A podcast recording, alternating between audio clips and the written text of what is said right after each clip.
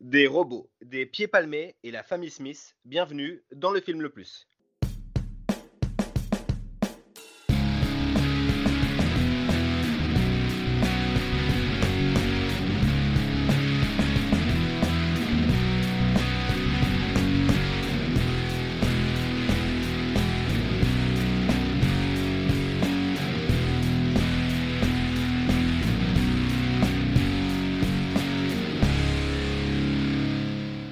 Salut à tous, bienvenue dans Le Film Le Plus, nouveau podcast cinéma qui, espérons-le, nous permettra en ces temps de confinement de découvrir ou de redécouvrir certains films. Avec moi, deux cinéphiles, Alex. Salut, moi c'est Alex. Alors présente-toi un petit peu, Alex. Dis-nous un petit peu ton top 3. Tu me prends deux cours là. Euh, je dirais euh, Forrest Gump, euh, Mad Max Fury Road et Interstellar. Ok. Ça me va? Pas mal. Ça me va. Je suis accompagné également d'Aurélien. Salut Aurélien. Salut, moi c'est Aurélien. Et toi, ton top 3, Aurélien? Euh, bah, je dirais Les Dents de la Mer, La Colline à des Yeux euh, version Alexandre Aja et Terminator 2. D'accord, pas mal. Moi, c'est Pierrot. Euh, mon top 3, je dirais que c'est Apocalypse Now, Jurassic Park et, et- et Le Parrain 2.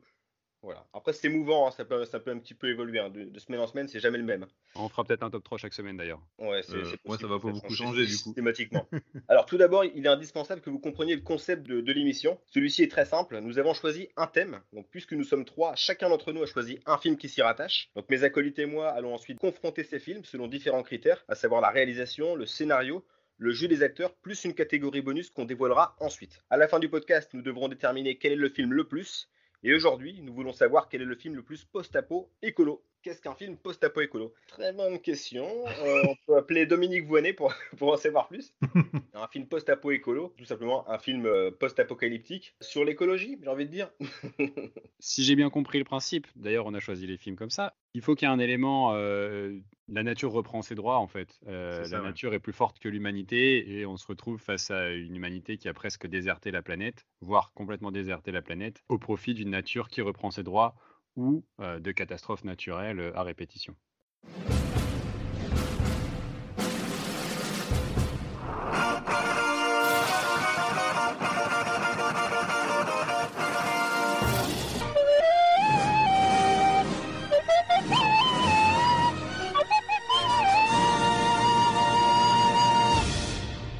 Alors le premier film sélectionné, donc c'est Waterworld, qui est un film américain sorti chez nous le 25 octobre 95 et réalisé par Kevin Reynolds, qui met en scène pour la troisième fois la vedette Kevin Costner après euh, le film Une bringue d'enfer en 85, mais surtout Robin des Bois, Prince des voleurs en 91. Donc le film devait euh, initialement coûter 100 millions de dollars, mais les difficultés, les difficultés de tournage auront doublé sa durée en passant de 3 à 6 mois et il en coûtera au final 175 millions, ce qui avec l'inflation en fait le 12e film le plus cher de l'histoire du cinéma, le plus cher au moment de sa sortie. Alors l'histoire de la conception du film mériterait un podcast à elle toute seule. Je vais me limiter euh, en vous disant que les scénaristes Peter Rader, à qui l'on doit pas grand-chose, et David Towie, réalisateur de The, Ar- The Arrival pardon, et de la saga Riddick, sont crédités. Il y en a eu en fait euh, pas moins de 36 versions du, script, et que c'est finalement Joss Whedon qui jouait les script doctor pendant les 7 semaines de tournage. Alors à l'arrivée, le film se fait massacrer avant même sa sortie, pour tout le remous qu'il génère, et il finira par rentrer dans ses frais à l'international avant d'exploser en vidéo.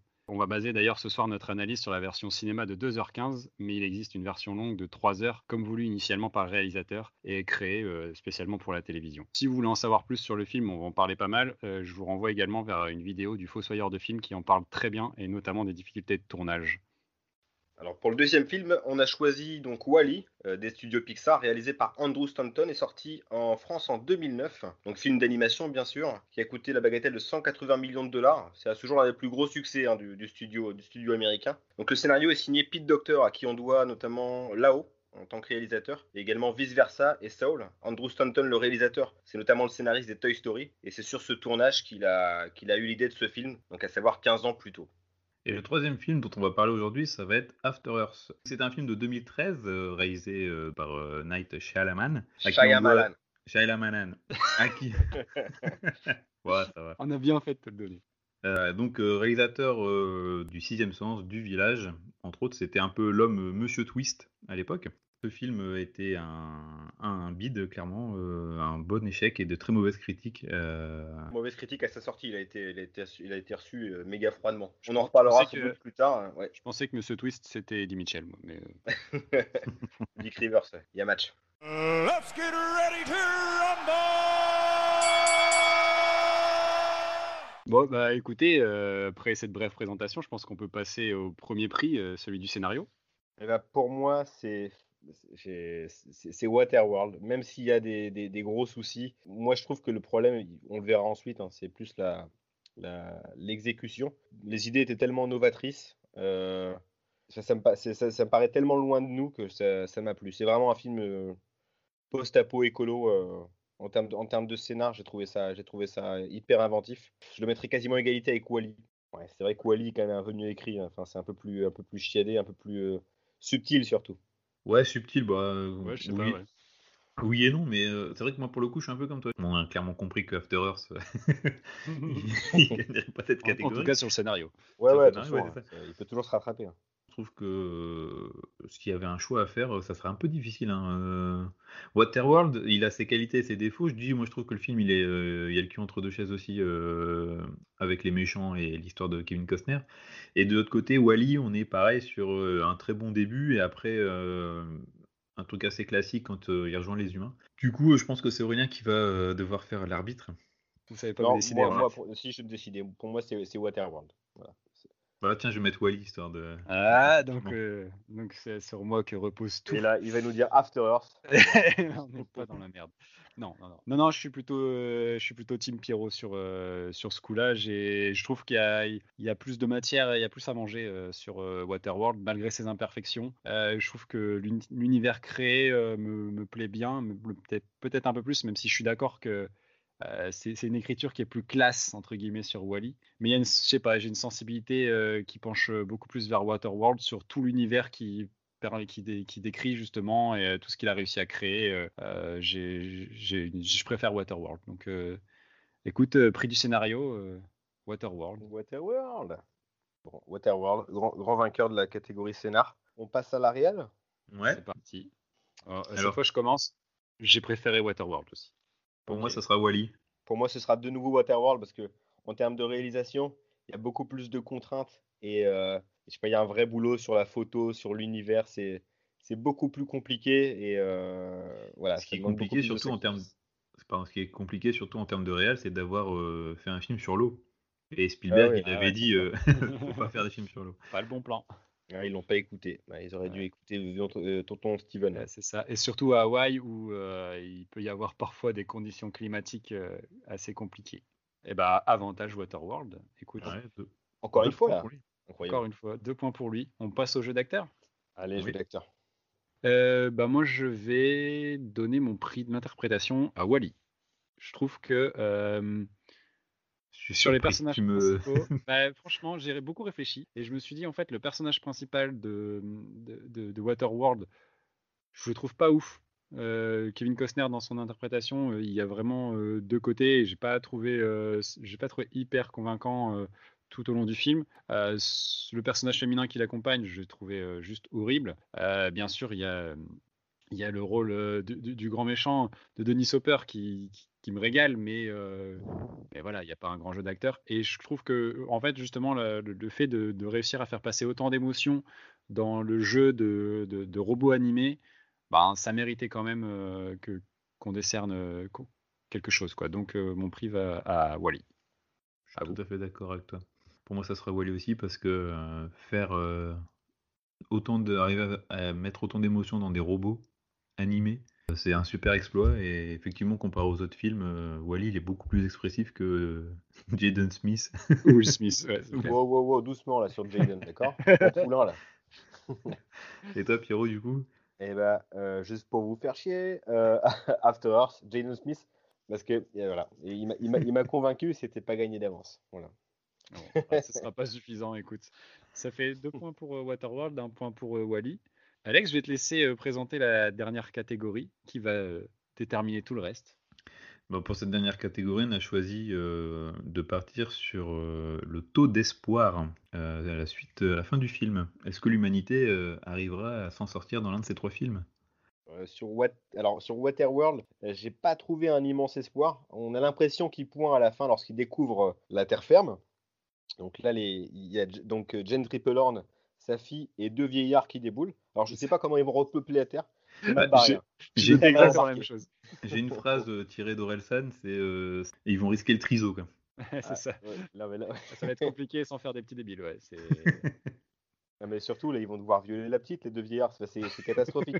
ce qui- l'attend, c'est- des années de souffrance, hein, la petite. Ah oui, oui. Ouais. je Et. Kevin, il sent, il sent le coup venir, il se barre. Il, il- il met les voiles directement. hein. C'est ça. Et, et on peut dire qu'il y a peu de chances que l'eau s'évapore aussi, parce que vu Ouais. le niveau de, d'immersion euh, des, des villes, ça me paraît compliqué. Non, ouais, ça, ça- ça sent, ça sent le bousin pour l'humanité. hein. Complètement. Bon, du coup, on va peut-être pas. euh, On va pas ouais, tergiverser. Waterworld. voilà. Wally. Euh, Wally, il y a plus d'espoir, mais bon, on n'est quand même pas euh, gâté avec des mecs qui pensent faire pousser des pizzas euh, sur, des, sur des arbres. c'est ça. Et qui, qui, Et du qui- boulot. Qui basent leur espoir quand même sur une mauvaise herbe qui pousse, quoi. Donc, euh, Et sur un, un robot rouillé. un robot et une mauvaise herbe dans une chaussure. Bon, Au départ, j'ai ressenti, enfin, dans, dans le film, c'est indiqué, le, le capitaine du vaisseau, donc l'Axiom, il n'a pas l'air spécialement euh, content de retrouver la Terre. Au contraire, hein, ça lui fait, euh, ça lui fait bien peur. Ah, je sais pas, je les trouve pas hyper motivés pour, euh, pour repeupler la planète. Après, ils redécouvrent ce que c'est la Terre quand même, mais les mecs savent pas marcher, donc comment ils vont, euh, ils vont pouvoir creuser des trous euh, Ça, va- ça va être, ça va être un- ça va être compliqué. euh, Sur les, premiers, les premières semaines, va falloir, euh, va Il y a falloir faire robots, du, hein. du gainage. Là pour ça. Ouais, ouais, ouais, c'est sûr. Mais euh, on parlait euh, tout à l'heure de- du générique de fin, justement, où on voit un peu comment ils peuvent euh, euh, repartir et reconstruire une civilisation nouvelle, etc. Et euh, on voit l'humanité qui change. Mais je- en fait, je, je pense que tout ça, ça reste volontairement une forme d'utopie, parce que tout ça, c'est fait à travers des, des réinterprétations d'œuvres d'art, Mm. tu sais? Ouais. Et du coup, je me dis, en fait, c'est peut-être juste à l'état de- de- d'idées ou d'imaginaire par rapport à ça. Donc, euh, je pense que même à la fin du film, on te laisse penser que qu'il y a de l'espoir, mais qu'en sous-texte, euh, tout ça, ça reste, euh, ça reste bien imaginaire, quoi. Puis c'est Disney, il faut quand même terminer sur une note euh, positive et pas gros, Je- le, le vaisseau se crache et voilà, tout le monde est ça. content. Et tout- personne n'arrive à marcher parce que tout le monde est gros. Je- moi, j'y vois assez peu d'espoir quand même. Bon, quand même un peu plus que sur Waterworld. Un peu plus que Ils sur sont déjà plus nombreux pour repeupler. Il y a déjà des bébés en plus. Mais bon, ça reste une poubelle, quoi. La, la Terre, tu sens qu'il y a du taf. hein. C'est clair. Alors que sur After Earth, écoute, je pense que la société elle est déjà bien développée là où ils sont sur Nova Prime, malgré je, les. pense, je pense qu'ils reviendront plus là.